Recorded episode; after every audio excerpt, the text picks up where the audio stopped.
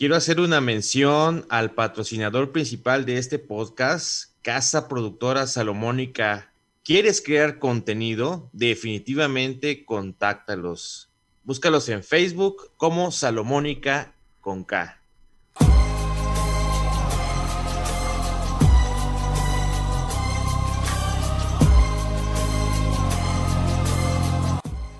Vámonos directo al episodio 3 de su podcast Los misterios de los abogados nunca antes revelados. Y bueno, vamos a decirlo directamente ya. El tercer secreto es el siguiente. Más que secreto, yo diría es una verdad. Y es esta. Sea cual sea el abogado en el que te hayas convertido, tuviste que pasar por la facultad de derecho y seguramente tienes recuerdos de todo tipo. Me voy a ir directo a relatarles pues un poco de, de mi historia en la Facultad de Derecho de la Universidad Veracruzana.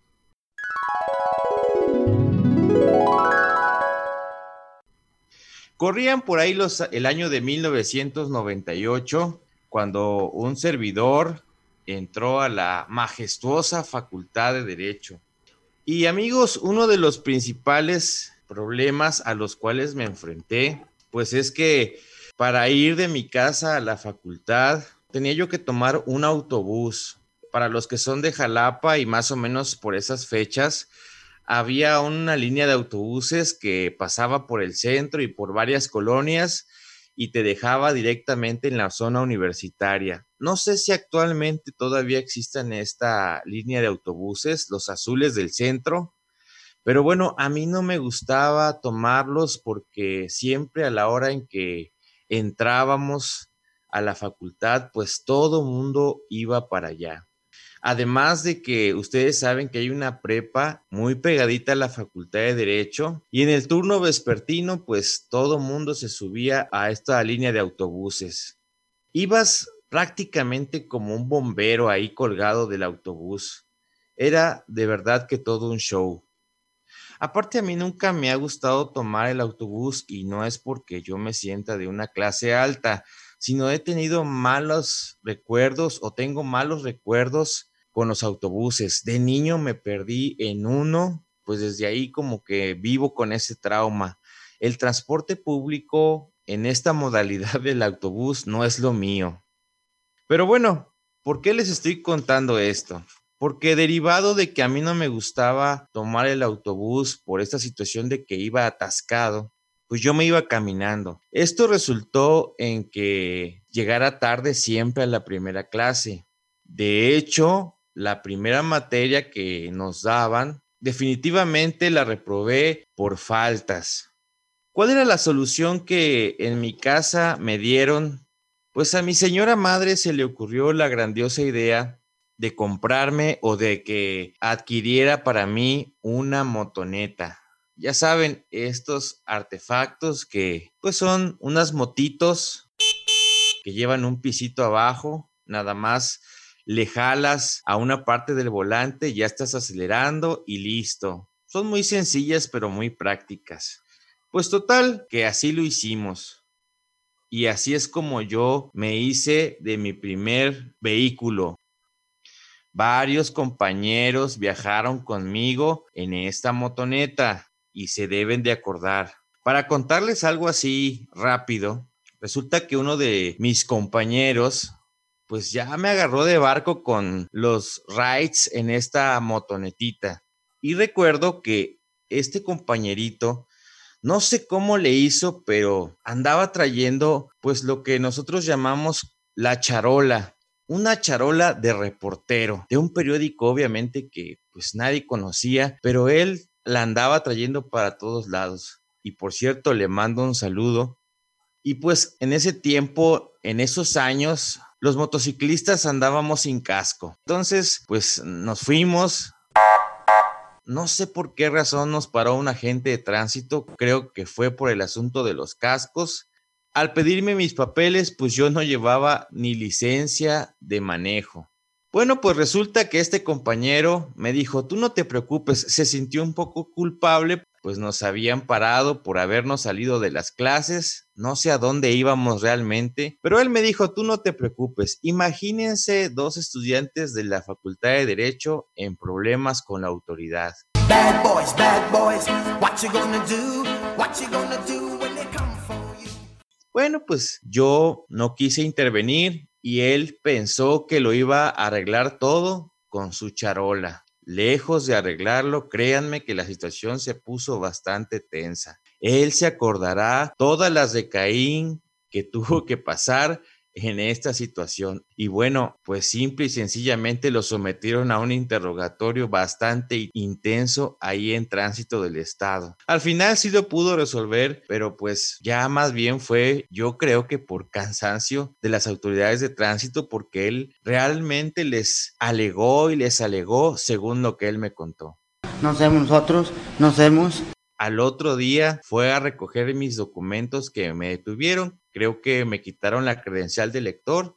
Pero bueno, no nada más fue el único que viajó en esta motonetita que yo les cuento. Fueron varios compañeros que ya saben, me agarraron de barco y pues se subían conmigo en la moto. Me pedían el RAI, sobre todo saliendo de la facultad, pues se subían conmigo. Sobre esta situación es que todavía hay algo que les voy a contar bueno, pues ustedes saben, pasas toda la tarde con los compañeros.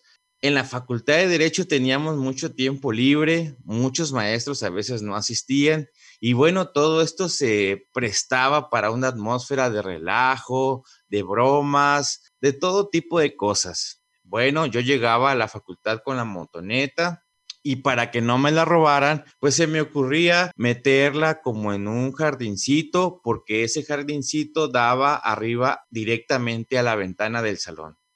No faltaba que los compañeros se recargaban en la ventana y la primera broma que me hacían, porque todos siempre veían mi motonetita ahí, la primera broma que me realizaron es de que según ellos jugaban a escupirle a mi motoneta empezaban a decir 100 puntos el que le logre atinar a la moto del Choco.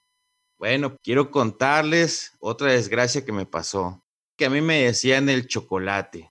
¿Por qué razón? Bueno, pues por mi color de piel, supongo. El mismo compañero que les cuento que traía una charola de reportero es el mismo que un día llegué y se le ocurrió decirme así el apodo pegó y se me quedó durante toda la facultad y pues hasta la fecha hay quien me dice el chocolate. Entonces empezaron con esa broma. 100 puntos al que logre escupirle la moto del choco. No sé si realmente se hayan atrevido alguna vez a escupirle a mi motonetita, pero la broma no paró ahí. Después empezaban a decirme que la motoneta no estaba, ellos sabían que yo constantemente me asomaba a ver si la motoneta estaba ahí, que todo estuviera bien y obvio ellos observaban esta situación.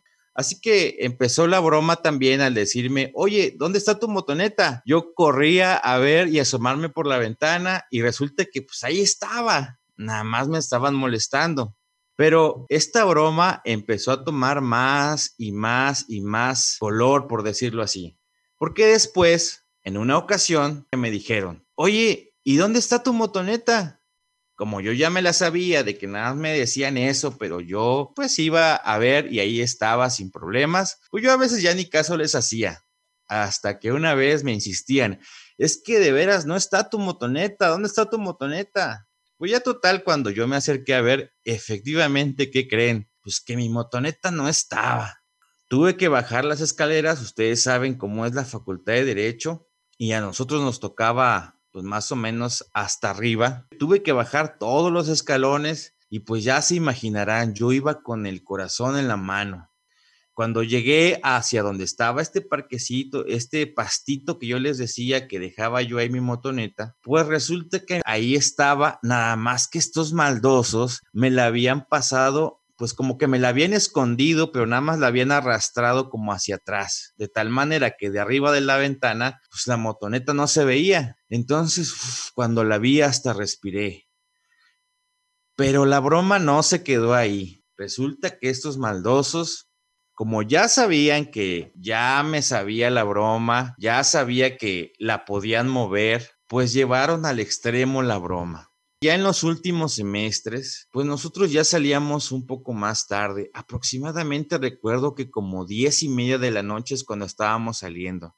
Entonces ya en la última clase, fíjense ustedes lo que me hicieron estos desgraciados. Empezamos poco a poco a salir. Recuerdo que esa ocasión algunos compañeros se quedaron ahí con el maestro a ver unas cosas de una tarea yo metí mis cosas y empecé a bajar el edificio para agarrar mi moto, sacarla de la facultad y pues irme a mi casa. Pues cuál fue mi sorpresa que voy bajando y mi moto no estaba. No estaba ni en el lugar donde la había dejado, ni estaba movida hacia atrás, no estaba por ningún lado. Hay gran posibilidad de que de veras ya se la robaron.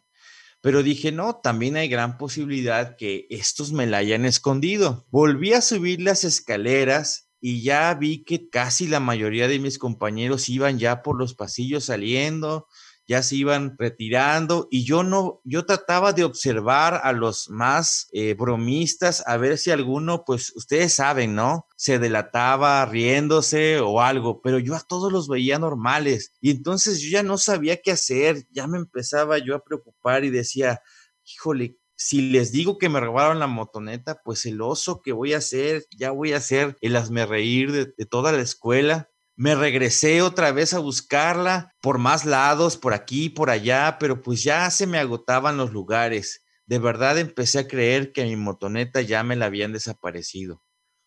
Entonces decidí jugármela y otra vez fui a, buscar a los, pues a los más mm, bromistas, a los que yo sabía que podían haberme hecho esta maldad. Y entonces observé, ahora sí, ya como que pues una risita, entonces me animé y me les acerqué y les dije, oigan, es que saben que, pues ya la desesperada, ¿no? Que mi motoneta no está, se la robaron. Pero la verdad es de que, híjole, pues definitivamente que ya ellos ya se iban forjando como los abogados que iban a ser.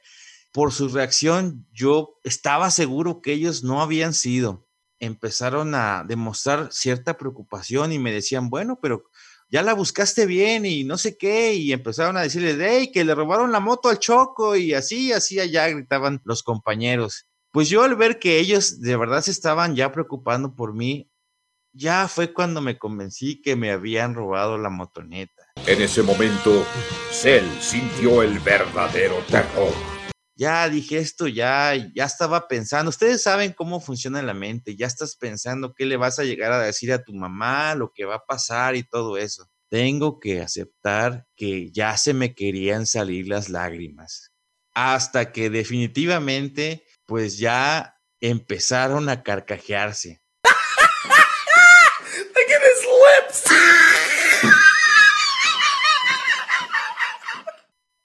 Quiero aprovechar este lapso para mandarle un saludo a uno de mis mejores amigos, y no es que el mejor.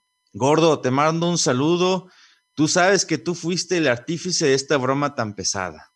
Yo no sé cómo le hicieron, pero la cargaron fácil como dos pisos, la dejaron junto a donde estaba una, una biblioteca o sea, de verdad es que yo calculo que mínimo tuvieron que haber participado tres o cuatro compañeros para cargarla hasta allá. Y obviamente ya al verme tan preocupado y pues ya incluso recuerdo que estaban cerrando la facultad, o sea, ya estaba, yo ya sentía el asunto perdido. Pues ya ahí ya tuvieron que darle fin a la broma, se empezaron a carcajear y ya me llevaron a donde la habían escondido. Qué bárbaros se divirtieron bastante con mi sufrimiento, yo lo sé. A mí se me, de verdad que hasta se me vino, se me regresó el alma al cuerpo cuando por fin vi mi motoneta. Obviamente me tuvieron que ayudar para bajarla y ya poderme ir.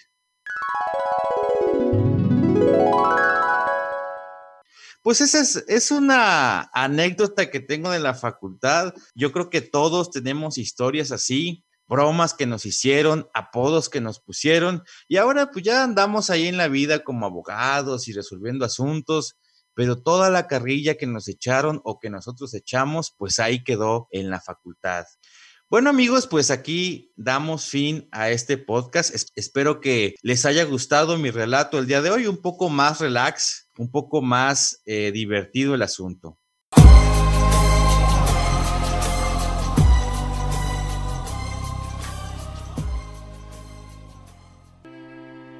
Quiero dedicar este podcast a mi amigo Crispín Cortés Herrera. Compadre, todos tus compañeros del 114 generación 97-2001, nunca te vamos a olvidar. Nos vemos en el próximo episodio. Hasta luego.